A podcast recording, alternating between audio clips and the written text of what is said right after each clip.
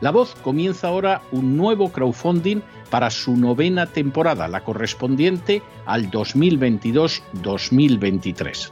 Lo hace además en unos momentos en que la libertad de expresión está más amenazada que nunca en décadas en España, en Hispanoamérica y en el resto del mundo. Una vez más, como en las temporadas anteriores, está en sus manos la conclusión o la continuidad del programa La Voz. Debido a la crisis económica creciente, al cambio del dólar en relación con el euro y sobre todo a la censura del programa en redes con su correspondiente desmonetarización, en esta novena temporada nos vemos obligados a subir el objetivo hasta la cifra de 130.000 dólares. Con el crowdfunding se mantiene la emisión en directo, en abierto y de forma gratuita del programa a través de YouTube, iBox, SoundCloud, Spotify, Apple Podcasts, Google Podcasts, Tunnel y Stitcher. Además, por supuesto, de encesarvidal.tv. De hecho, es este crowdfunding el que permitirá poder seguir emitiendo en cesarvidal.tv, ya que sin la continuidad de la voz no puede haber continuidad de contenidos en ese canal televisivo. Si la voz, tras la conclusión de esta temporada, no pudiera regresar en el mes de octubre, quizá no sucedería algo tan grave. Una vez más, habría quedado de manifiesto como tantas veces a lo largo de la historia de las naciones hispanas, que para muchos es preferible quejarse, protestar o amargarse a enfrentarse de manera práctica con un problema concreto. No pasaría nada. La voz simplemente dejaría de emitirse por la sencilla razón de que no hay suficientes personas dispuestas a asumir el apoyo de su causa, que es la de la libertad y de la verdad la de la información independiente y la opinión rigurosa, la de la lucha contra las tiranías y contra aquellos proyectos que pretenden convertir en esclavos a los seres humanos. Si piensan que merece la pena seguir escuchando día a día la voz, son ustedes bienvenidos a la hora de contribuir al nuevo crowdfunding que permitirá que puedan escuchar este programa radiofónico una temporada más. Muchas muchas, muchas gracias por todo. God bless you. Que Dios los bendiga.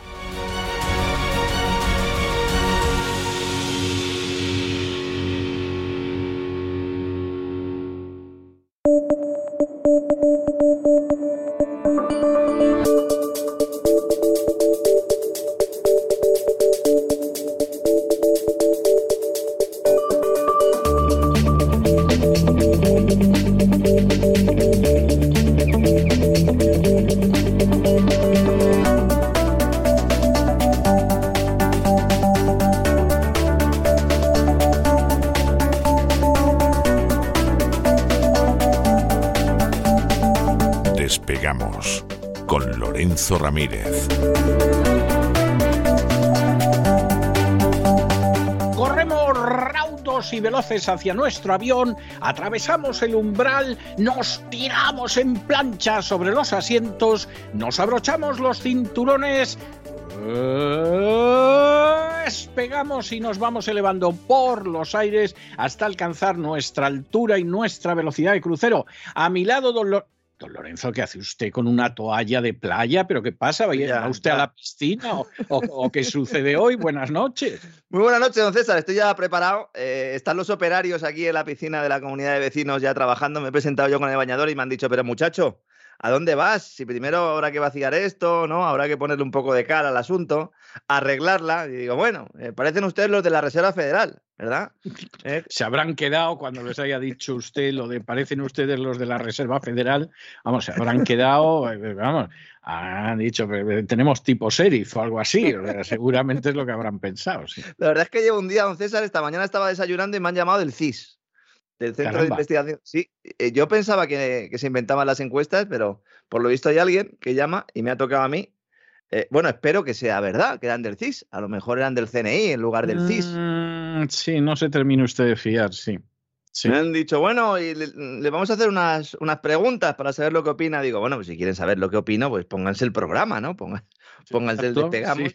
Claro, que estoy una hora rajando todos los días, ¿no? Y ya van ustedes rellenando la encuesta. Al final no la he hecho. Les he dicho que me llamen esta tarde. A, lo mejor la hago y luego lo cuento. ¿Eh, don César? Y vemos las preguntas, ¿verdad? Que le hacen a los españoles. ¿eh? Estaría bien. Esto sí que es un trabajo de investigación y lo demás son tonterías, ¿no?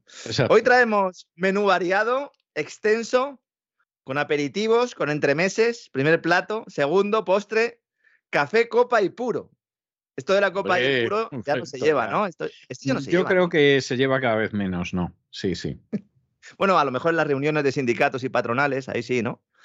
Esas que Ahí seguro, vamos, eso por supuesto. Ahí con sobremesas alargadas, ¿verdad? Ya alguno levantando la voz incluso, ¿no? Diciendo, aquí lo que hace falta es un dictador honesto, ¿no? Que es lo que se suele decir en estos casos, ¿verdad?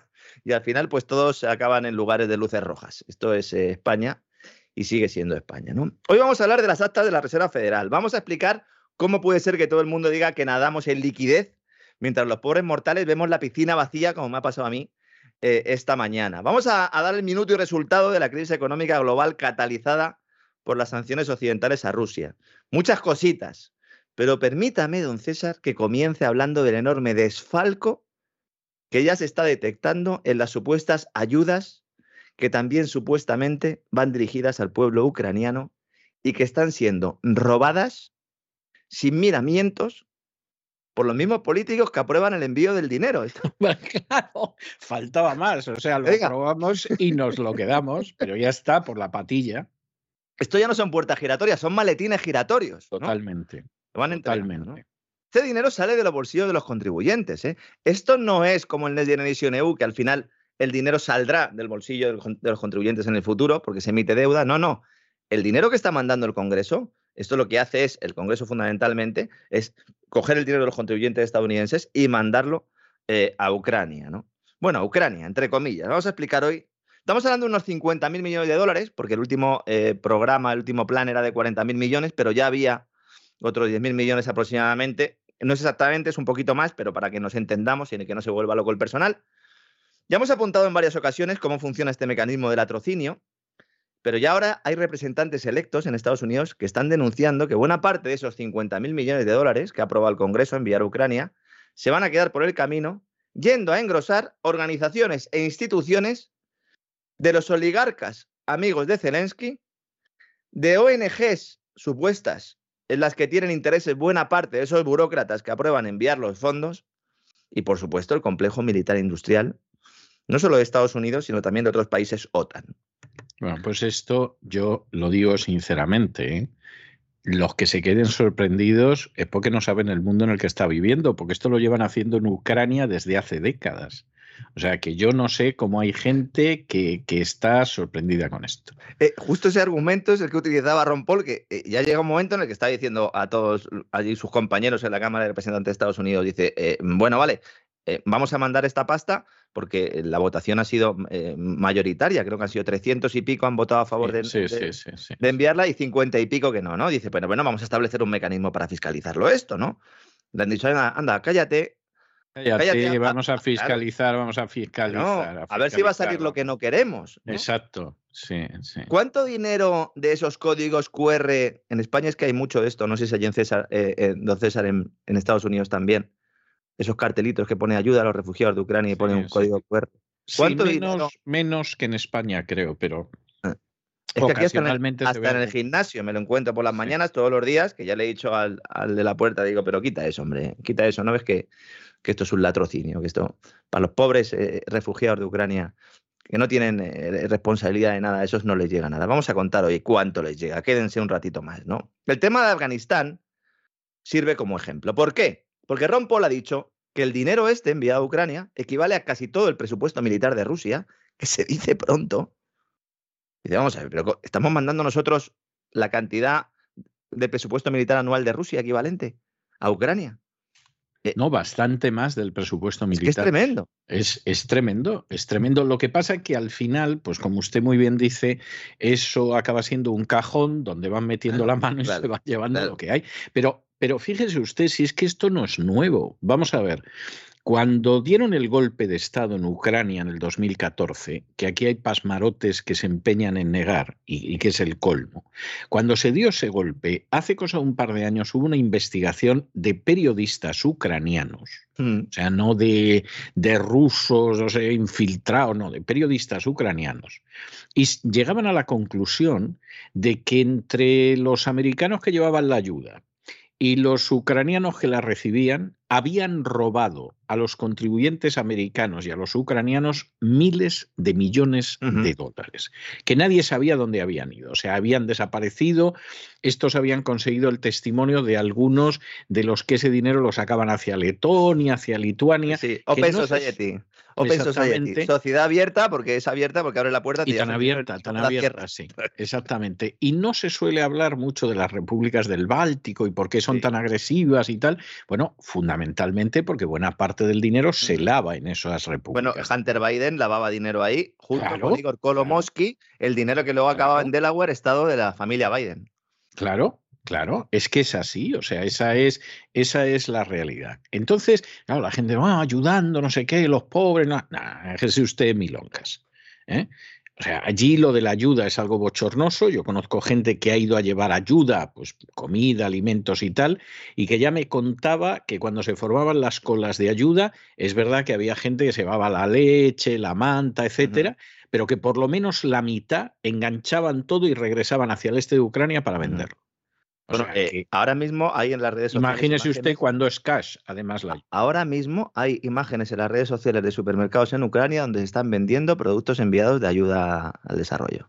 Naturalmente. Están vendiendo, vendiendo, no entregando, vendiendo. El caso de, Ucrania es, es, elemental, pero Ron Paul ponía el ejemplo de Afganistán porque aquí el propio Congreso a través del Inspector General Especial para la Reconstrucción de Afganistán, hizo un informe sobre los 20 años del Pentágono en el país. Y ahí descubrió cómo es el tema, ¿no? Porque aquí, siempre que hay una guerra, se dice a los contribuyentes que hay que enviar dinero para los refugiados, para los heridos, en definitiva, para atender a la población civil, pero solo una ínfima cantidad de dinero llega a estos colectivos, porque la mayoría van destinados a armas que se pagan a fabricantes de la OTAN, a supuestas ONGs, y luego pues a esos falsos filántropos también, ¿no? Que trabajan codo con codo con esa administración. El caso de Soros en el, en el este de Europa es paradigmático pero no es el único. Pues este inspector general especial, el SIGAR, por si alguien quiere buscarlo en, Internet, hizo un informe y descubrió que una tercera parte del dinero que había fiscalizado, es decir, de todo el dinero que se mandó a Afganistán, fiscaliza una tercera parte y descubre que un 30% de esos fondos han sido desperdiciados o robados por funcionarios corruptos. Y ahora cuando Ron Paul pide que se fiscalicen estos 40.000 millones de euros aprobados para mandar a Ucrania, más los 10.000 esos que digo que ya se han enviado, Washington dice que no. Es que si uno mira los papeles oficiales, ya la cosa es un escándalo. Ya no es que haya gato encerrado, es que tenemos un zoo entero. De esos famosos 40 mil millones de dólares, 9 mil millones aproximadamente van destinados a reponer armamento de las reservas de Estados Unidos. que han quedado vacíos. Es, es verdaderamente fantástico. O sea, es, es de esas cosas que dices esto es, pero verdaderamente maravilloso. Que alguno dirá, bueno, por lo menos son los contribuyentes americanos, ¿no? Y el dinero se queda en casa. Bueno, pues alguno lo, lo querrá ver así, para reponer, para reponer de todo el armamento que han mandado. Que por cierto, ahora lo voy a decir que esto también es rigurosa exclusiva. Yo tengo contacto directo con gente que se dedica a este negocio de las armas. Prácticamente todo lo que se está mandando es lo que estaba ya, como diría mi madre, ya en la nevera caducado. ¿Mm? Estaba caducado. eran los yogures que si te los comes te arriesgas. La gente está diciendo no, porque en estas guerras se utilizan para probar armamento de última generación. No, señores. Aquí normalmente se manda todo lo que hay. Se, manda, se mandan carros de combate como estamos mandando nosotros el V-Dragon que tiene una torre que no puede disparar y andar al mismo tiempo. Luego, claro, pasa lo que pasa. Luego vienen los ataúdes y van a los, a los entierros, ¿verdad? y ponen todos cara larga, cuando lo que están vendiéndole, bueno, el caso de los vehículos blindados en España siempre ha sido un escándalo, ¿no? Pero bueno, 9.000 millones que dice, vamos a reponer, que es que claro, nos hemos quedado sin nada. Vale, otros 6.000 millones para enviar más armas a Ucrania. Fíjese la ayuda a los ucranianos. ¿eh? Luego unos 4.000 millones para una agencia encargada de guiar la táctica de Kiev. ¿eh? Una agencia norteamericana, 5.000 millones. Para una... Por supuesto. claro, Luego, 5.000 millones para una cadena global de suministro de alimentos. Aquí alguno dirá, bueno, pues esto es, ¿no? Estos son los alimentos que, como estamos viendo en las redes sociales, acaban al menos una parte en los supermercados de Ucrania, eh, que no, no, son donaciones, ¿no? Pero bueno, podríamos entenderlo, ¿no? Y luego, otros 9 mil millones de dólares, perdón, para asistencia económica, y aquí es donde está el mayor punto negro, porque claro, este dinero, ¿dónde va? ¿Asistencia económica a quién? Y aquí, pues esto va para los Kolomoski y compañía, para esos oligarcas. Claro, Porque la palabra oligarca, usted lo ha explicado alguna vez, ¿no? Eh, proviene de los oligarcas de Ucrania. ¿no? Sí, sí. Es, es, el FETEN. Siempre se habla de los oligarcas rusos, pero el oligarca eh, ucraniano, ¿no? Y para los refugiados, estará diciendo la gente, bueno, ¿y los refugiados? Para los refugiados, de los 40.000 millones, llegan 900. Es el 2,25%. Si sí. llegan, claro, si llegan. Sí. Sí. ¿Eh? Porque luego a lo mejor sucede lo que estaba diciendo usted, ¿no? Que se acapara eso y luego se genera un mercado negro de productos, etcétera, etcétera, ¿no? Y mientras este, el dinero... Esto es el timo del ucraniano. O sea, igual que existe el tocomocho, la estampita, está el timo de Ucrania o del ucraniano, que es fantástico. O sea, es un timo, pero, pero fantástico. Ríase usted de la estampita. Anda que no hay que hacer el timo de la estampita a veces para esto. O sea, es luego, algo... Claro, están en Davos allí diciendo, no, la paz mundial. Sí. Pero si no, no le interesa la paz mundial a ustedes. Y ustedes lo único que necesitan es estar todo el rato montando follones. Exactamente. Sí. Lo que están es en la guerra perpetua, claro. como en el 1984 sí. de Orwell. Y hubo, hubo uno ahí en la Casa Blanca que dijo que lo de las guerras que no y que iba a retirar y, y fíjese cómo acabó.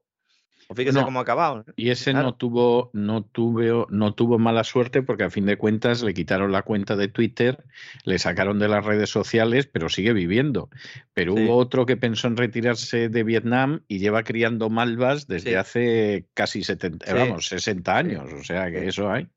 Que lo de ir por ahí con un descapotable, eh, pues complicado. Es peligroso, ¿no? sí. Es complicado, es complicado. Y mientras el dinero de los contribuyentes va a parar a estas élites extractivas globales y globalistas, como decíamos, la inflación aprieta a los hogares. Según las actas recién publicadas de la última reunión de la Reserva Federal, el Banco Central de Estados Unidos, parece que se mantiene el guion de aprobar dos subidas de tipo de interés de medio punto cada una en las dos próximas reuniones del Comité Federal del Mercado Abierto, que es como se denomina al Consejo de Gobierno de la institución. Esta Fed, Federal Reserve, ¿no? Esto le gusta mucho a los junkies de Wall Street, que se necesitan droga monetaria y ayer estaban todos jeringuilla en mano. Vamos, temían Hombre. que hubieran. Sí, claro, decían, no, a ver si en las actas sale eh, que alguien apoya a James Buller diciendo que hay que subir los tipos un 0,75% y cuando han visto que no, que solo el 0,5%, han dicho droga barata, droga barata, droga barata, como decía Tojeiro, el del famoso vídeo sí. de, de, YouTube, ¿no? Que le echaron droga en el colacao dos prestitutas, como, sí, como decía él, ¿no? Con esto el tipo de interés se pone entre 1,75 y 2%. ¿Mm? Las hipotecas en Estados Unidos están al 5, al 6% ya. ¿eh? Cuidado con la explosión de la burbuja hipotecaria. ¿eh? Esa que no existía, ¿verdad? Nos decían, no, cuidado con la, con la burbuja de China. Y de, bueno, sí, la de China, muy bien, pero ¿y la de Estados Unidos? No, en Estados Unidos no hay. Y en Europa, no, en, en Europa no hay. Cuidado que ya la Reserva Federal y ya el Wall Street Journal está publicando reportajes hablándonos de los problemas del sector inmobiliario de Estados Unidos. Ahora mismo, el diario El Economista de España, a toda página, alerta en Madrid, los precios de la vivienda están ya en niveles burbuja. Hombre, pero si no decían ustedes que no había eh, burbuja. El boom de la vivienda, ¿Mm? el mercado residencial valor refugio. Las familias precisarán casi el 40% de sus ingresos para pagar la hipoteca. Todo esto en dos semanas. ¿Qué ha pasado en las últimas dos semanas para que haya cambiado el discurso? Objetivamente, nada. Pero nos están preparando, poquito a poco. Luego nos dirán, claro, si es que llevamos avisando de esto desde hace mucho tiempo. Lo que pasa es que ustedes han vivido por encima de sus posibilidades. Exactamente. Al final, al final esa es siempre la historia. Es decir, hay un latrocinio tremendo, se cobran unos bonus salvajes por todas partes, arramblan con todo lo que pueden mm. y claro, luego bom, bom, bom, bom, bom, bom, el castillo de naipes se cae. Y cuando se cae y se cae sobre los pobres desgraciados de abajo, que además en la mayoría de los casos no saben ni por dónde les ha venido, Exacto. porque nadie les ha avisado, entonces le dicen, es que han vivido ustedes por claro. encima de sus posibilidades. Claro. Son ustedes unos irresponsables. Exacto, exacto. ¿Mm? Sí. ¿Cuánto como, hijo de Satanás hay en este mundo? Claro, como los bancos, ¿no? Que dicen, bueno, es que claro, yo he concedido créditos, pero claro, es responsable el que me pide el crédito el que le pide el crédito es el responsable, hombre, uno puede ser irresponsable y jugarse su patrimonio familiar, pero el banco lo que está jugando es la estabilidad completa de la economía. Y además tiene tipos que cobran. Con, y contra el vicio de pedir la virtud de no dar. Claro, porque es que tu trabajo es gestionar el riesgo. Es decir, si tú no sabes gestionar el riesgo, me, pongo un mono. Bueno, un mono no, porque a lo mejor coge la viruela y, te la lía. Mm, ponemos, no sé, una cabra. Yo no sé si habrá viruela de la cabra en, en el futuro. Cuidado. Todo puede ser. Hay viruelas de muchos animales, eh, cuidado. Eh. Vamos a contar en, unas, en unas horas, casi en un par de días, vamos a contar la verdad de la viruela del mono. Y más de uno se va a tener que tapar porque tela, eh, tela todo lo que está ocurriendo, ¿no? Bueno, la prueba de que los junkies en Wall Street están contentos es que las bolsas recibieron muy bien la publicación de estas actas. Hoy el verde al menos de momento es el protagonista, a ver qué pasa, porque las jornadas estas son volátiles y en cualquier momento puede haber un cambio de tendencia, pero ahora mismo cuando sube la bolsa, después de una intervención de la Reserva Federal, es que hay droga barata para Wall Street. ¿no? En estas actas de la Reserva Federal hay una frase que está provocando que algunos analistas piensen que podría haber una mayor agresividad en la subida de tipos de interés si la inflación sigue descontrolada, sobre todo antes de las elecciones. La frase en concreto es una orientación restrictiva de la política monetaria podría ser apropiada dependiendo de la evolución de las perspectivas económicas y de los riesgos asociados a estas. Esta vaguedad absoluta es a la que se está agarrando el personal para tomar decisiones de ahorro, consumo e inversión. Es que es espectacular esto. Y luego dice, no, si es que nosotros reafirmamos nuestro, nuestro fuerte compromiso y determinación de tomar todas las medidas necesarias para conseguir la estabilidad de precios. Pero señores, que los precios los tienen al 7, al 8, al 9%. ¿Cómo que están tomando todas las medidas necesarias? En el documento de las actas de la Reserva Federal, inflación, la palabra inflación aparece 60 veces. Sin embargo, recesión ninguna. es muy curioso esto, ¿verdad? O sea, está el presidente de la Reserva Federal diciendo que el ajuste va a ser doloroso. Veo dolor, decía, ¿eh? con dolor. En concreto, es la expresión que utilizo, pero ellos no hablan de recesión, ¿no? Cuidado porque en cuanto empiecen a vender, a, reducir ese balance estratosférico que tienen todo lo que han comprado, aquí sí que viene, sí que viene el problema. Y esto es lo que más preocupa.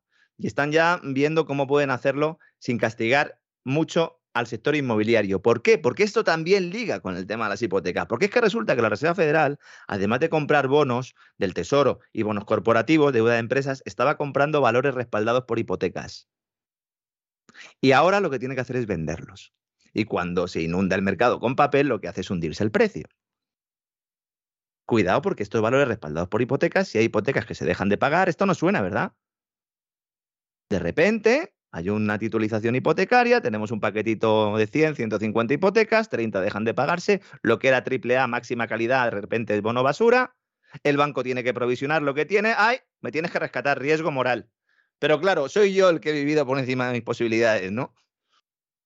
Dicen, bueno, cualquier programa de venta de estos valores lo anunciaremos con la suficiente antelación. Pues muchas gracias, señor de la Reserva Federal.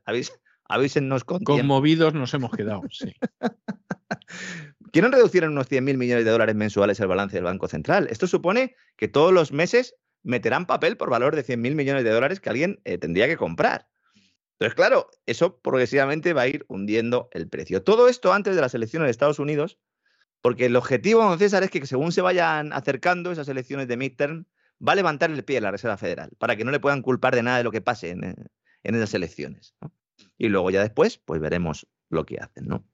Y llegados a este punto, vamos a explicar qué está sucediendo con el océano de liquidez de la economía mundial y especialmente en Estados Unidos, porque aunque la mayoría de la gente no lo sepa, el sector financiero tiene tanta liquidez que no sabe qué hacer con ella y el tamaño de la bola es tan grande que la Reserva Federal tiene que drenar todos los días cantidades astronómicas de esta liquidez para que los tipos de interés no se hundan por los suelos. Vamos a seguir con el será que no me sorprende? Mm, vamos a seguir con el ejemplo de la piscina que comentábamos antes, ¿no? Por eso me he acordado yo. Le digo, esta, esta tarde, esta noche tenemos que hablar de esto en el despegamos, ¿no? En noviembre del año pasado, no, en noviembre de 2019, perdón, antes de la pandemia, esta piscina, la piscina, imaginemos que la piscina es la liquidez, ¿no? Y entonces, bueno, pues tiene que tener, mm, pues tiene que estar llena, llenada considerablemente, sin rebosar, para que el personal se pueda bañar, ¿no? Y entonces el sistema financiero funciona relativamente bien. Siempre vamos a poner relativamente porque siempre he contado, ¿no? Y siempre hemos explicado que estamos en un sistema fraudulento, pero bueno, esa es la historia, ¿no? En noviembre de 2019, en septiembre, mejor dicho, ya empiezan a haber señales, de repente la piscina empieza a vaciarse. Y empieza a vaciarse hasta el punto de que hay gente tirándose de cabeza ya escalabrándose, ¿verdad? En el fondo de la piscina, ¿no? Y entonces la Reserva Federal dice, oh, ¿qué está pasando? Pues una crisis financiera. Empezaba una crisis financiera en septiembre de 2019. La Reserva Federal, viendo lo que era evidente, ¿eh? que esto estaba sucediendo, actúa en el mercado repo. El mercado repo es el mercado de liquidez a un día no quiero utilizar muchos términos raros, pero para que la gente lo entienda y sobre todo si alguien quiere profundizar. Es el mercado en el que se presta dinero a un día. Entonces, ¿qué hace la Reserva Federal? Dice, bueno, pues yo meto mi manguera, meto liquidez a un día y así, pues poco a poco, voy llenando otra vez la piscina, ¿no? Empiezan a meter liquidez a un día, a un día, pero la piscina no se llena, porque el agujero que tiene la piscina es tremendo y ya tiene incluso algunas grietas en la piscina, ¿no? Y entonces la Reserva Federal sigue, sigue y llega un momento en el que establece un plan de rescate. O sea, lo que era eh, puntual, como la inflación, de repente se convierte en algo estructural y ya hay que actuar. Y ya pues hay que arreglar la grieta de la, de la piscina. El agujero no lo pueden arreglar porque está ahí y ese no se puede arreglar. Pero bueno, vamos a meter más agua en esa piscina, ¿no? Y entonces llega la pandemia. Y entonces ya lo que hace la Reserva Federal es traer 15 o 20 camiones cisterna a la piscina y la llena como nunca había llenado la piscina en la historia.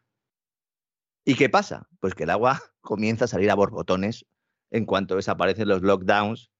Aproximadamente, pues cuando ya empieza a calentar Biden en la dispera de Ucrania, abril, mayo de 2021. Y entonces, ¿qué tiene que hacer la Reserva Federal? Pues tiene que empezar a sacar, a drenar toda esa liquidez.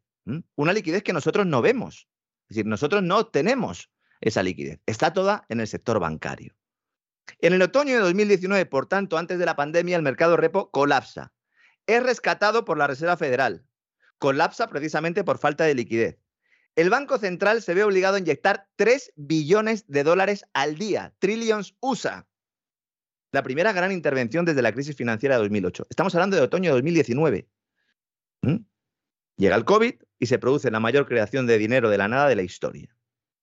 Y ahora la piscina está completamente desbordada. Hay un exceso de liquidez. Y en lugar de inyectar fondos en el mercado de repo, lo que se hace es, a través de una figura que se llama el repo inverso, creada en 2013, pero que no se había usado mucho, sacar ese dinero. ¿no? Hay gente que explica este cambio diciendo que este exceso de liquidez estuvo provocado, porque claro, como el Congreso de Estados Unidos, recordará don César, en realidad lo hace casi todos los años, estuvo paralizado para, a la hora de autorizar ¿no? que se superara el límite de deuda.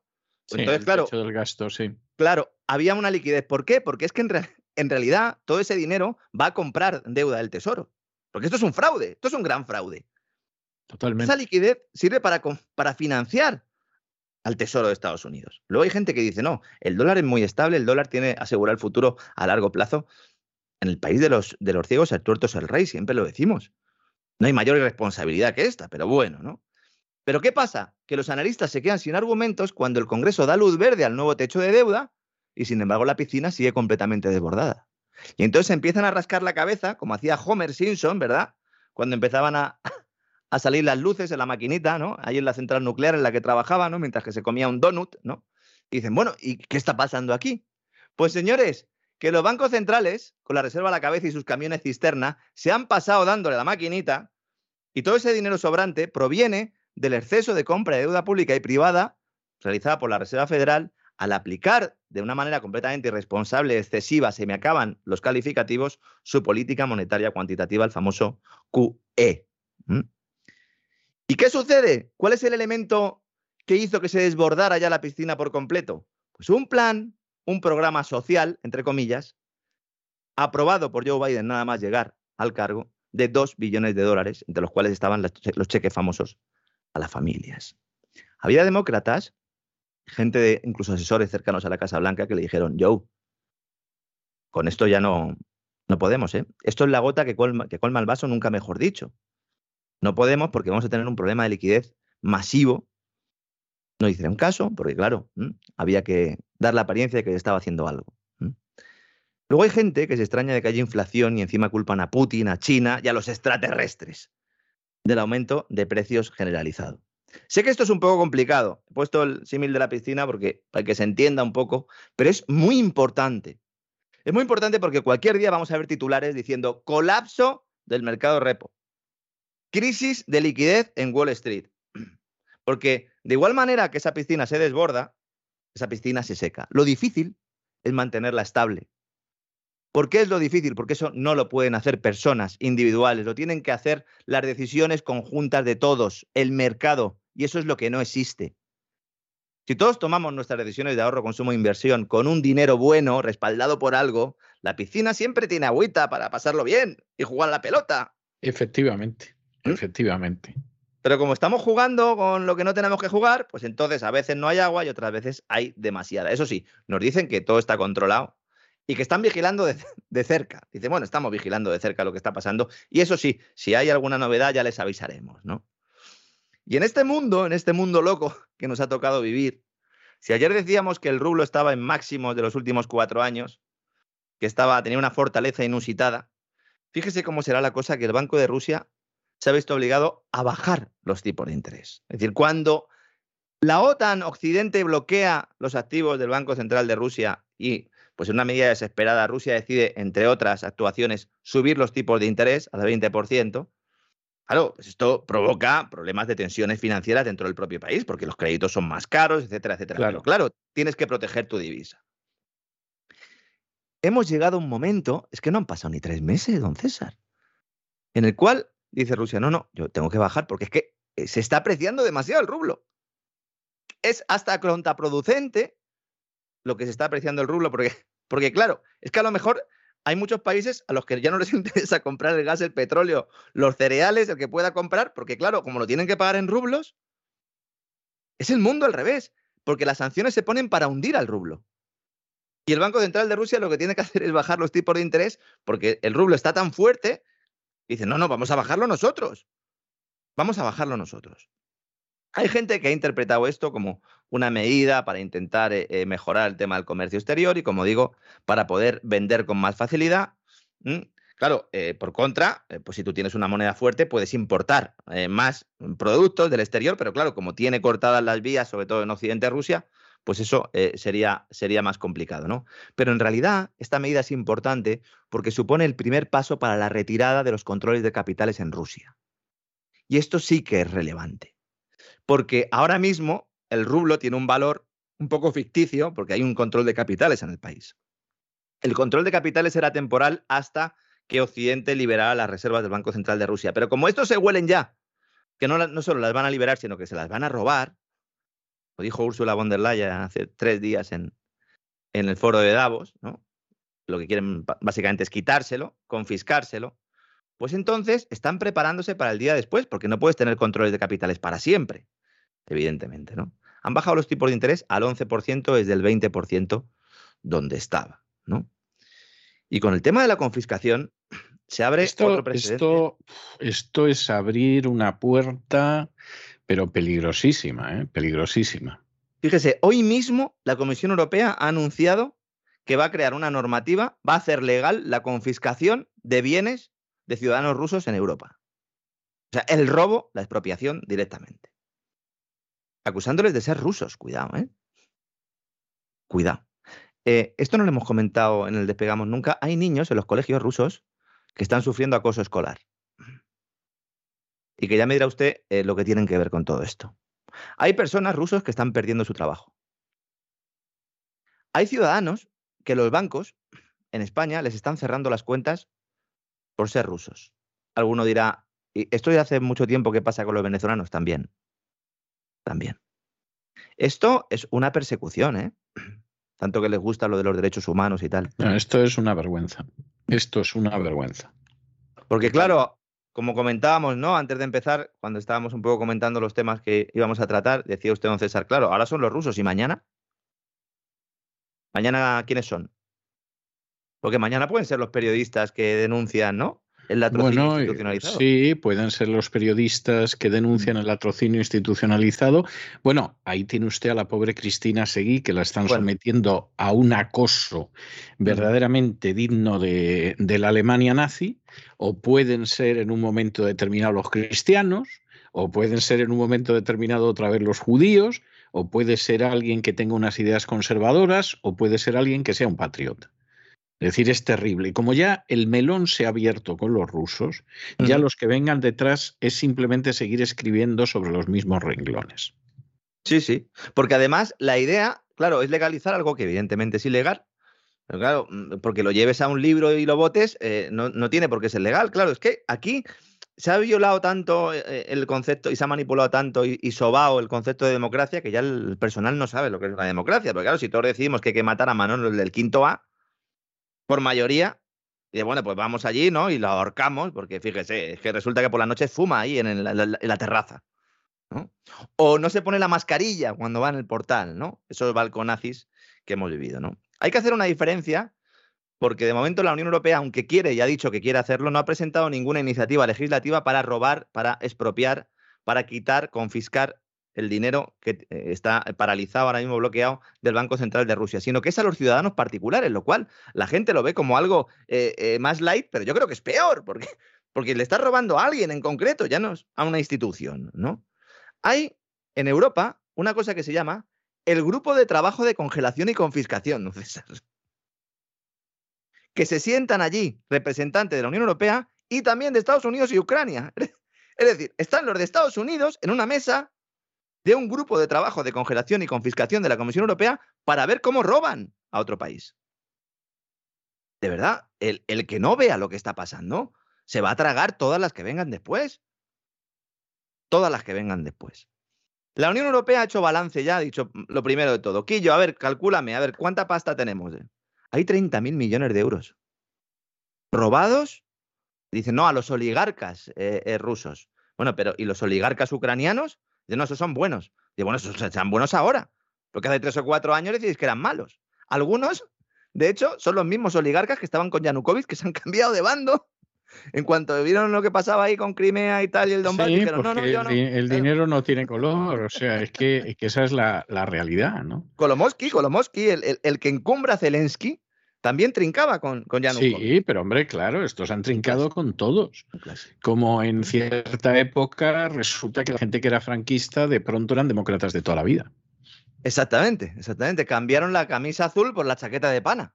¿eh? Por la chaqueta de pana. Dice la Comisión Europea, cuidado, ¿eh? Dice, si hay una confiscación mediante un procedimiento judicial, los Estados miembros podrán poner el resultado de la confiscación, la cantidad total de dinero, en un fondo común para las víctimas ucranianas. También van a robar esto. También se van a llevar esto. Y puede, sigue la iniciativa legislativa, que para los primeros pasos de la reconstrucción de Ucrania. Aquí lo tenemos. Lo avisamos, dijimos que iba a ocurrir, pues aquí lo tenemos. Y luego dice, pero por supuesto, para hacerlo, hace falta transferir la propiedad de la congelación a la confiscación. Con una decisión judicial será posible organizarlo. es decir, vamos a crear una ley Luego vamos a llevar esto a un tribunal y entonces el juez dirá, ah, pues sí, efectivamente, según la ley esta, ustedes pueden robar y roban. Claro, esto explicado así, pues a lo mejor genera algún tipo de problema, ¿no? Pero si titulas, la Comisión Europea quiere vender los activos congelados a los oligarcas rusos para pagar a Ucrania. ¿Pero qué Ucrania, señores? Si Ucrania es una caja fuerte que se ha vaciado en numerosas ocasiones y se va a seguir vaciando. 30.000 millones de euros, luego hay otros 6.000 o 7.000 millones de euros en obras de arte.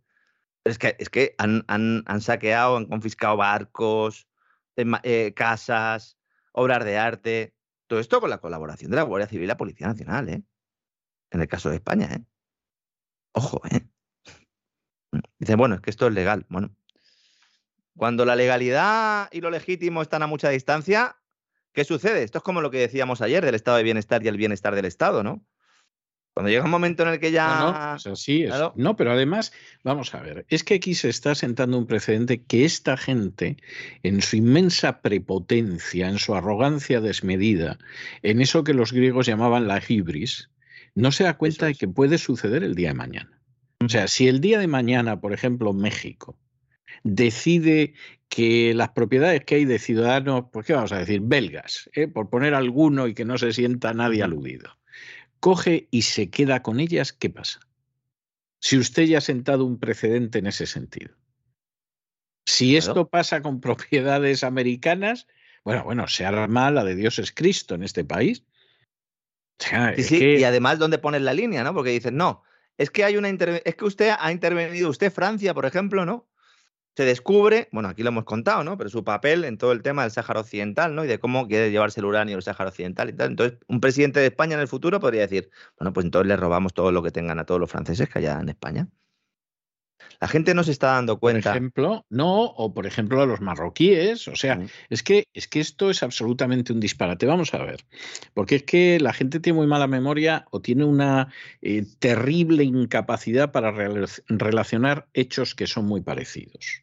Cuando en un momento determinado Fidel Castro decide que nacionaliza bienes de empresas americanas en Cuba, no que se queda con ellos, ¿eh? los nacionaliza y les entrega una cantidad en indemnización. ¿eh?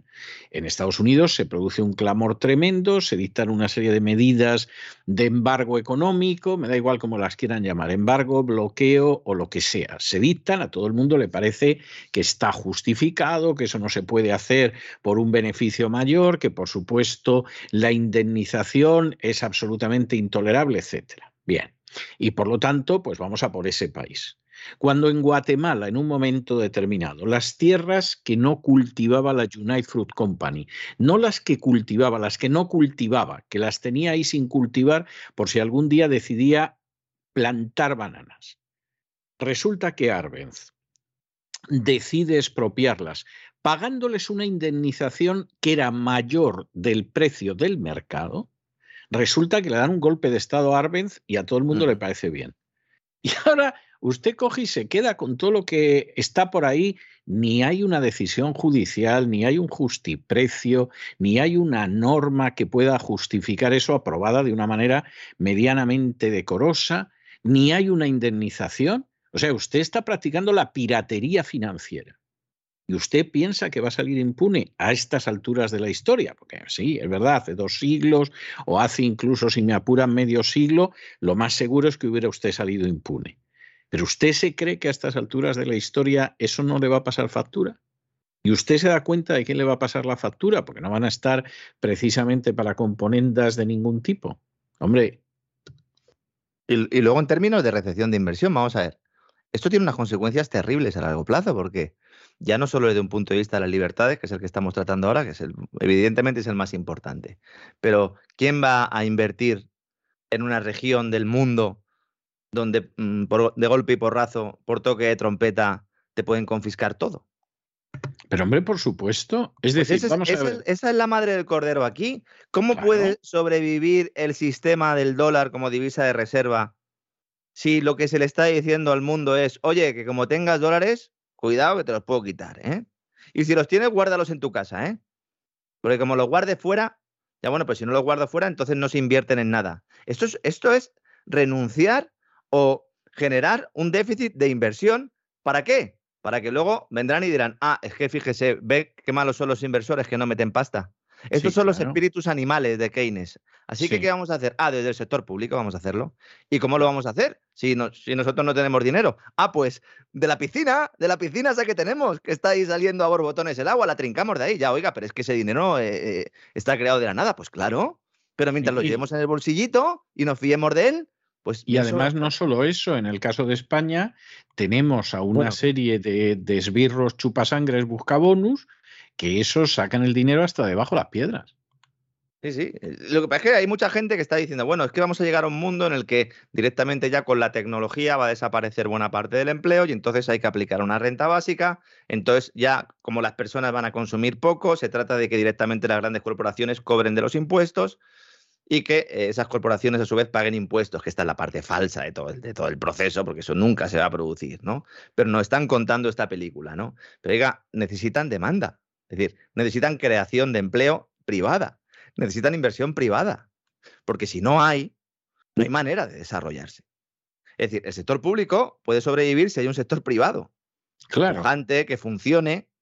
Mm, sector privado, no estoy diciendo que se beneficien los, eh, que se eh, privaticen los beneficios y se socialicen las pérdidas, que es lo que pasa ahora.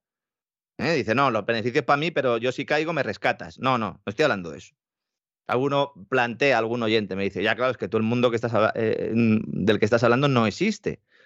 Bueno, eh, nosotros tenemos que tener unos, unos valores absolutos a los que aspirar, ¿no? Es que entonces ya la civilización está muerta. La libertad existe, bueno, pues tenemos que aspirar a ella. La democracia, con mayúsculas, tendremos que aspirar. La justicia. La libertad, pues también. Lo que no podemos hacer es conformarnos con los que tenemos y decir, no, es que los chinos son peores. Es que los rusos son peores.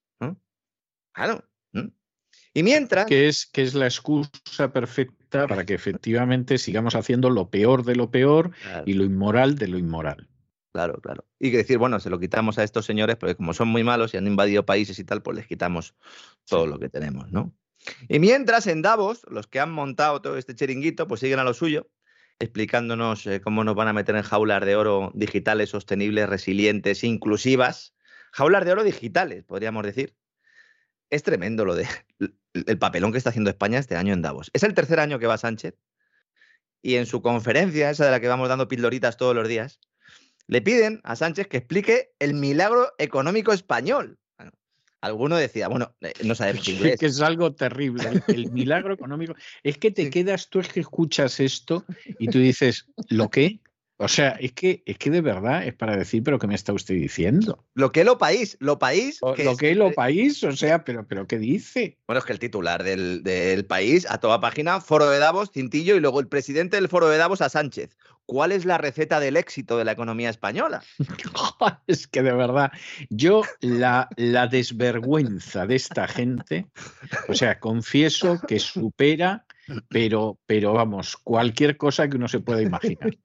Dice, ¿pueden otros países aprender de su ejemplo? Pues, pues espero que no, espero que no. Es, algo tremendo. Yo de verdad, eh, eh, cuando lo vi en inglés primero, lo vi subtitulado y es que lo que dice Sánchez, primero que la pregunta la hace un noruego y el, inglés del noruego se suele entender, sobre todo para los que no eh, estamos acostumbrados ¿no? a, a estar en países anglosajones, pues el hecho de que hable un europeo del norte, ¿no?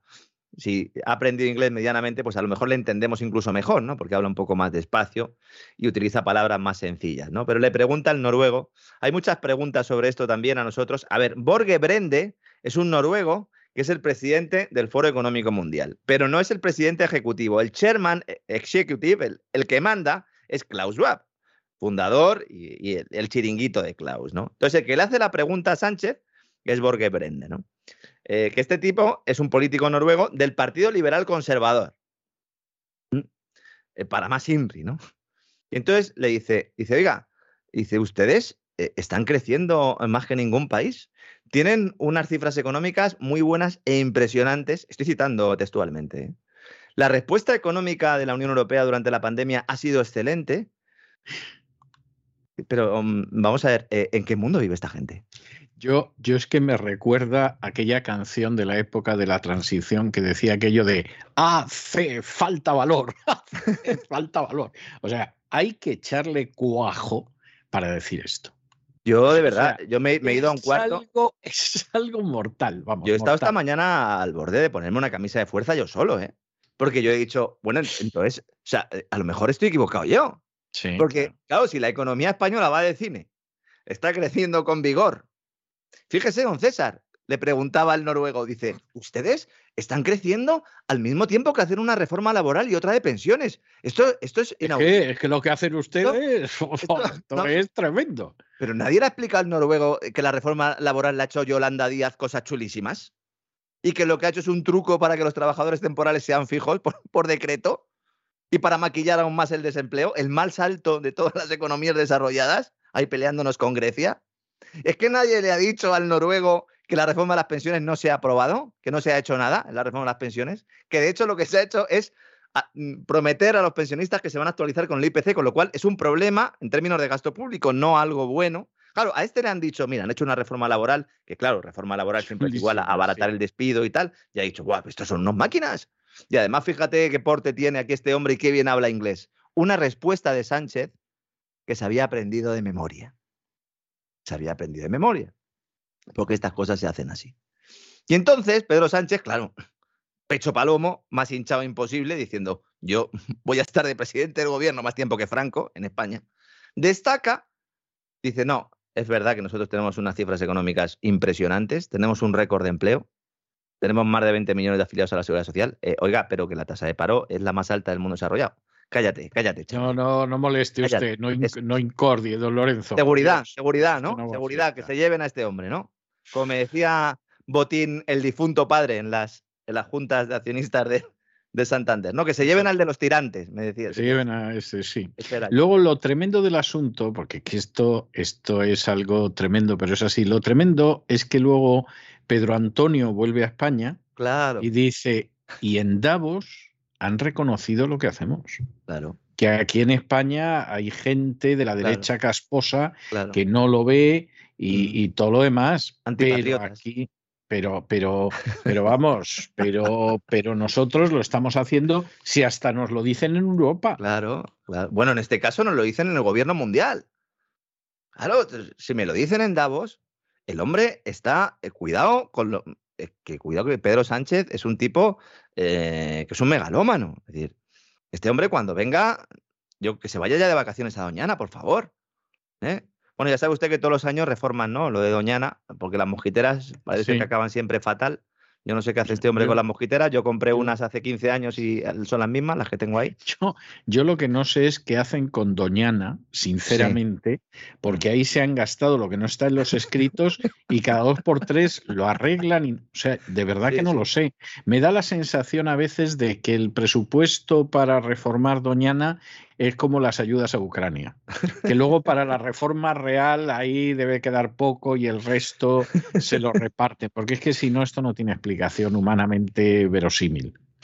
Es tremendo, es tremendo, ¿no? Y entonces ya, para terminar de rizar el rizo, en la explicación que da Sánchez, dice que los dos puntos fuertes de España es, son primero que la respuesta económica de la ante la pandemia ha sido excelente, y segundo, mm. que la mutualización de la deuda a nivel europeo, es decir, el hecho de que a nosotros nos avale un tercero, esos fondos Next Generation EU, el Tesoro Europeo, los eurobonos, esos que todo el mundo dice que no existen, pero claro que existen, dice, ha permitido a España tener los instrumentos para modernizar nuestras economías y empresas. Es decir, está diciendo, gracias a la mutualización de deuda, gracias al Tesoro Europeo, gracias a los Estados Unidos de Europa, vamos a modernizar todas nuestras economías y empresas. Este es el mensaje fundamental. Sí. ¿Mm? Según datos de Línea España, como digo, es el país desarrollado que no solo tiene una, una, mayor tasa de paro, sino que ha tenido un peor comportamiento económico desde el inicio de la pandemia.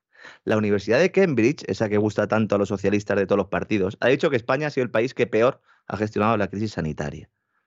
Sin embargo, dice Sánchez ya para despedirse, España está conteniendo mejor que otros el daño de la guerra de Putin. Hay que echarle, hay que ¿Eh? echarle narices, mm. ¿eh? Dice, vamos a ser de las cinco mayores economías de la eurozona, nosotros somos los que más vamos a crecer este año. Y las cifras de inflación están en línea con las del resto. Apunten esto para el cierre de año, a ver cómo cierra el PIB. Y ya claro, ya arriba del todo, don Pedro Sánchez confirma que Suecia y Finlandia estarán en la cumbre de la OTAN de Madrid del 29 y 30 de junio, porque encima hay cumbre de la OTAN en Madrid el 29 y el 30. Bueno, y eso, eso se lo están trabajando, pero bien, bien, bien. ¿eh? O sea, eso llevan un tiempo trabajándoselo. Me dicen que Draghi aspira también a ser el, el secretario mm. general de la OTAN. O sea, lo mm. va a tener muy fastidiado Pedro Antonio, ¿eh? pero en fin. Ahora mismo Draghi ejerce como tal. ¿Eh? lo hemos comentado en alguna ocasión, ahora mismo es el que está, el que está tomando las decisiones, eh, sobre todo porque las principales herramientas son económicas y, y, como ya contamos ¿no? en el gran reseteo, y yo creo que aquí también apuntamos, porque un especial publicó Financial Times donde en el párrafo número 37 del reportaje ¿no? admitían algo que ya anunciamos aquí, y es que el propio Mario Draghi diseñó esas sanciones junto con Chrystia Freeland, la ministra de Canadá, la ministra de Finanzas de Canadá, eh, chica de Soros, eh, chica de Soros porque bueno, ha, crecido siempre a los pechos del millonario, del millonario húngaro, ¿no? Y Sánchez ha avanzado en Davos, ya para terminar el repaso de Sánchez en Davos, ha dicho que se ofrece como mediador para que algunos países de Latinoamérica que tienen dudas con Rusia entren en el bloque de los que la están aislando. ¿Mm? Ah, muy bien. Este tipo va a volver a ser presidente. ¿eh? Sí, sí. Yo creo que sí, ¿eh? Yo, creo, que, sí. Yo creo que sí. En otra de las sesiones, ya esto sucedió ayer, en otra de las sesiones hoy, eh, el canciller alemán ha estado allí también. Y este ha hecho unas declaraciones que también han dado la vuelta al mundo. Ha dicho que no habrá globalización en los próximos 30 o 40 años, que esto se ha acabado, porque cada país se va a centrar en su propia economía. Claro, la gente. O sea, este, este le ha visto las orejillas al lobo. ¿eh? Sí, pero muy tarde, ¿no? Abre el gasoducto, socio, ¿no? Abre Sí. el Nord Stream 2. No dices que te vas a centrar en tu propia economía. Sí. Bueno, pues consíguele gas barato a tu población, o es que eso no te interesa. Yo creo que están viendo a ver si finalmente les atizan un golpe todavía más grande a los ucranianos Mm. y entonces pueden decir, oye, que esto, que aquí está vendido el pescado. Pues hay, hay voces en la prensa vendido. alemana que están en esa línea, don César. Hombre, claro, aquí está vendido todo el pescado, no tiene ningún sentido prolongar esta guerra, aquí ya se ve, esto lo han ganado los rusos, es, es muy triste, es lamentable, bla, bla, bla, pero esto se ve que lo han ganado los rusos, aquí hay que llegar a algún tipo de acuerdo, porque claro, eh, es, que, es que no puede ser, y como decía una pariente mía muy anciana, para poca salud más vale morirse. Y entonces, claro, que en esa situación, pues lo sentimos, eh, Zelensky disfruta del dinero que te está llevando y, y aquí hay que llegar a un acuerdo con los rusos porque es que se ve que no, no puede ser otra cosa. Que Zelensky tiene que estar nadando en abundancia, porque antes del- de la guerra ya le pillaron en los papeles de Panamá, que de eso Sí, no se habla. Zelensky, Zelensky, desde luego, no, no creo yo ni lejanamente que esté pasando hambre y sus padres tampoco, ni nadie. O sea, No, los padres están indignados porque- con verle todos los días, ¿no? Sin, sin camisa. Yo eso, eso. Eso yo lo puedo entender. La- le verá Claro. la madre y le dirá, hija de, hijo, ¿de qué te sirve ser presidente? y los millones que has amartillado si luego vas hecho un guarro. Hijo, por Dios, ¿cómo puedes ir Bueno, así? con el, con el tema del gas, don César, no sé si sabe usted que, que ahora quieren hacer un gasoducto entre Cataluña y la Toscana. Bueno, pero esto, esto es para confirmar, esto es para confirmar que Leonardo da Vinci era catalán, como dice el instituto ese de la historia catalana, y entonces ya aquí ya la cosa no, no tiene más vuelta de hoja. Han metido ahí el proyecto ahí en el plan Repower EU, ¿eh? Eh, que acaba de presentar Bruselas, para, pues, para intentar eh, potenciar en alguna medida que nosotros podamos enviar el gas argelino, fundamentalmente, y el de nuestras plantas regasificadoras a Europa. Claro, lo enviamos a la Toscana y luego, y luego Draghi es el que se apunta el tanto. Fíjese cómo será la cosa, que publicaba la información hoy contando un poco el proyecto Cinco Días, que es el periódico económico del Grupo Prisa, el- el- del mismo grupo del diario El País, de la cadena SER, etcétera, etcétera, ¿no? Ya nuestros oyentes también al otro lado del charco lo, lo conocen. Y, y ponen el subtítulo, dice, los expertos dudan de la rentabilidad del gasoducto, dice, porque claro, los consumidores deberán pagar los 3.000 millones de inversión de un tubo que beneficiará más a Europa que a los países promotores.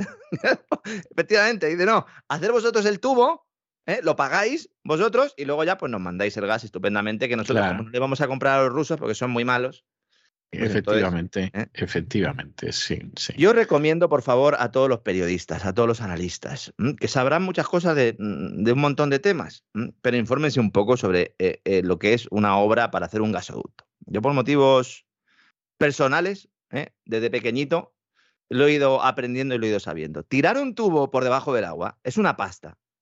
Y es un proyecto que, además de ser muy costoso, tiene un tiempo de realización importante, porque entre otras cosas hay buques que tienen que ir tirando el tubo, que no hay muchos en el mundo, y además, insisto, requiere una inversión importante. BlackRock, ahora mismo, solicitó un estudio para ver si puede tirar otro tubo al lado que hay en el de Medgaz. El Medgaz es el tubo que viene de Argelia a España, Almería, hay un tubo y entonces ellos quieren poner otro tubo al lado. Y eso es un lío tremendo, tremendo, y que hace que incluso en este contexto en el que estamos ahora, pues esté dudando incluso de la rentabilidad que pueda tener ese proyecto, para que nos hagamos una idea. Nord Stream 2, otra vez vuelve a salir, es precisamente eso, es un tubo por debajo del agua, en el Báltico, al lado cerca de Nord Stream 1, que ya hay otro. Para que vea la gente hasta qué punto una infraestructura es importante, porque se, mm, se hace el proyecto durante años, se financia, se realiza, y cuando ya lo teníamos hecho no lo abrimos. Y vamos a hacer ahora uno uniendo la Cataluña, Cataluña y la Toscana. ¿eh? Dice, bueno, esto será un proyecto a largo plazo. A ver quién se lo lleva. A ver quién se lo lleva. No es mucho, no es mucho. Ese es el aspecto positivo que tiene esto. Y costaría unos 3.000 millones de euros, que es más o menos una cuarta parte de lo que habría costado Nord Stream 2. ¿Qué pasa? Que Italia ha firmado un contrato preferencial con Argelia. ¿Y por dónde recibe el gas Italia? A través de Sicilia, a través del Transmed, que ese va full ahora mismo, ¿eh? va full. Sin embargo, a nosotros nos están mandando menos. Nos están mandando menos porque ahora en España no hay mucha demanda. Y aún así seguimos entregándoselo a los franceses ¿eh? por el gasoducto que se une con Francia. Ahora mismo estamos entregando más eh, gas a los franceses del que estamos recibiendo por Argelia. Esto para que se haga una idea un poco la gente del asunto. ¿no? ¿Qué está pasando aquí? Pues lo que está pasando es que ante la huelga de demanda que quiere hacer Occidente de los hidrocarburos rusos que todavía no se ha producido, porque seguimos comprando el gas, etcétera, etcétera, lo que se quiere o lo que quiere Estados Unidos es que le compremos a ellos el gas natural licuado, a ellos y a Qatar y al resto de países del Oriente Medio. Claro, Entonces, para eso lo que tienes que hacer es eh, reducir el gas que viene por tubo, que es el barato. Y además es el bueno, porque la calidad es muy buena. Y en medio de todo este proceso, ¿cómo traemos el gas natural licuado? Con buques metaneros, ¿no? pues resulta, esto también es que es de traca, ¿no? Que la Autoridad Marítima Internacional ha decidido aplicar políticas de lucha contra el cambio climático a los buques metaneros. Y entonces han dicho que, vayan más despacio porque es que emiten mucho CO2, don César. Entonces, que tienen que venir más despacio. Es decir, que van muy rápido, ¿eh? que van allá toda mecha y que se lo tomen con un poco de calma. ¿eh? ¿Qué va a suceder el próximo invierno cuando a todo lo que estamos contando aquí todos los días, encima se sume un aumento de los plazos de llegada de esos buques de gas natural licuado? Uno de nuestros oyentes eh, tiene una cuenta en Twitter que se llama Big Bird, que además yo creo que se dedica a esto porque sabe mucho, ¿no? Apuntaba esto esta mañana y hemos entrado en un debate algunos eh, tuiteros y pues ha aparecido un ingeniero y ha comentado ahí, ¿no? Algo que eh, yo no sabía, pero digo, vamos a comentarlo en el programa. Resulta que hay unos sistemas que se llaman scrubbers de filtros y duchas que limpian en gran parte el humo que sale de la sala de máquinas, ¿no? Estos buques metaneros, porque esto al final lo que estamos hablando es un buque lleno de gas natural licuado, es decir. Efectivamente, efectivamente. no es nada más ni nada menos que eso, ¿no? Entonces resulta que los scrubbers estos limpian el azufre de la combustión y reducen los niveles de NOx, ¿no? lo cual es la contaminación de verdad. Pero no eliminan el CO2. Y como no eliminan el CO2, la Autoridad Marítima Internacional dice, bueno, pues no, a mí lo que me importa es el CO2. Pero oiga, si lo realmente fastidioso, lo que realmente atenta contra el medio ambiente es ese azufre y ese NOx. Dice, no, lo fundamental es el CO2. También es verdad que con estos sistemas de, duchas, ¿eh? las salas de máquinas se contamina el agua de los océanos con esos productos del lavado. Esto no le interesa a nadie, por lo visto. ¿eh? Lo importante es traer los buques metaneros y ya está. Cuando dentro de unos años vengan, nos acostumbremos a los racionamientos energéticos, cuando descubramos que todas las políticas energéticas de los últimos 30 o 40 años se han tirado por el retrete, en los últimos cuatro o cinco, entonces nos echaremos las manos a la cabeza y ¿qué le diremos a la gente? Es que ustedes han vivido por encima de sus posibilidades. Es que ustedes ponían mucho la calefacción. Efectivamente. Y de vez en cuando hasta iban a comer a un restaurante. Bueno, bueno, bueno, bueno. Y, pedían carne. Bueno, bueno, bueno. Fíjese qué irresponsables. ¿eh? Pedían carne. Usted, usted iba con, con camiseta de manga corta en diciembre en su casa porque ponía la calefacción alta. No como Ana Patricia Botín, que baja que baja la calefacción en su casa a 17 grados. Y eso es un sacrificio, porque parece la radiografía de un silbido. Esa mujer con 17 grados se arriesga con la poca chicha que tiene a, coger una pulmonía y morir. Hombre, igual le dejó, igual le dejó calleja del programa, cuando estuvo en el programa, igual le dejó alguna camiseta interior termolactil, ya sabe usted que esas son buenas. Bueno, ya si es así me callo. Seguramente bajaría la temperatura de la caseta del perro seguramente será así. Ana Patricia, que no ha estado en, Davos este año, porque como decíamos el otro día, tiene cosas más importantes que hacer. La verdad es que los despegamos parecen una antología del disparate. Eh, cada día eh, suceden cosas nuevas que nos sorprenden incluso a los que estamos aquí todos los días al pie del cañón. Pero bueno, espero que por lo menos nuestros queridos amigos hayan tenido un vuelo agradable que hayan tenido también, ¿no? Una pequeña sonrisa, se hayan reído incluso, ¿no? En, este contexto que tenemos, porque hace falta reírse, hace falta estar contento a pesar de todo lo que está pasando. Y quiero aprovechar para, eh, pues, dar las gracias a todos los que nos han apoyado y a los que nos van a seguir apoyando, tanto en cesavidal.tv como a través del crowdfunding de la voz. Que, ya hemos pasado el 100%, ahora que la gente sea consciente de que todavía les queda un mes y medio prácticamente para seguir apoyándonos. Es decir, a la meta hemos llegado porque a nosotros cada año nos votan nuestros oyentes, no lo deciden eh, las furcias mediáticas superiores, ni los partidos políticos, ni los sindicatos, ni las confesiones religiosas, ni la industria farmacéutica. A nosotros nos votan cada año los oyentes y los oyentes nos han vuelto a votar, pero todavía queda tiempo, todavía aquellos que no hayan colaborado y que quieran colaborar, pues, pues efectivamente lo pueden hacer. De hecho, eh, hay una serie de recompensas, lo llama, lo llama Don Isaac, mm, básicamente artículos ¿no? del programa de la voz, que luego durante el año pues siempre nos piden, ¿no? ¿Cómo puedo conseguir ese bolígrafo? ¿Cómo puedo conseguir esa gorra? ¿Cómo puedo conseguir esa taza? Hay algunas cosas eh, eh, incluso de, mayor calidad y de, mayor precio. Y bueno, pues es que este es el momento, porque nosotros, pues también el sistema que han hecho ustedes, eh, hablo en primera persona del plural, yo llevo solo aquí dos años, pero siempre ha sido así. Y lo que hacemos pues también es mandar un, un, recuerdo, ¿no? También este año están los libros de usted, don César Vidal, en la medida también en la que vayamos consiguiendo superar eh, determinados hitos nos podremos plantear también hacer otros contenidos adicionales, pero darle las gracias una vez más a nuestros oyentes, a nuestros queridos suscriptores, al que no ha podido apoyar, pues evidentemente también, porque está escuchándonos todos los días, porque el año que viene va a haber otra vez otra temporada de La Voz, don César, y yo creo que esa es la mejor noticia con la que podemos cerrar hoy este Despegarnos.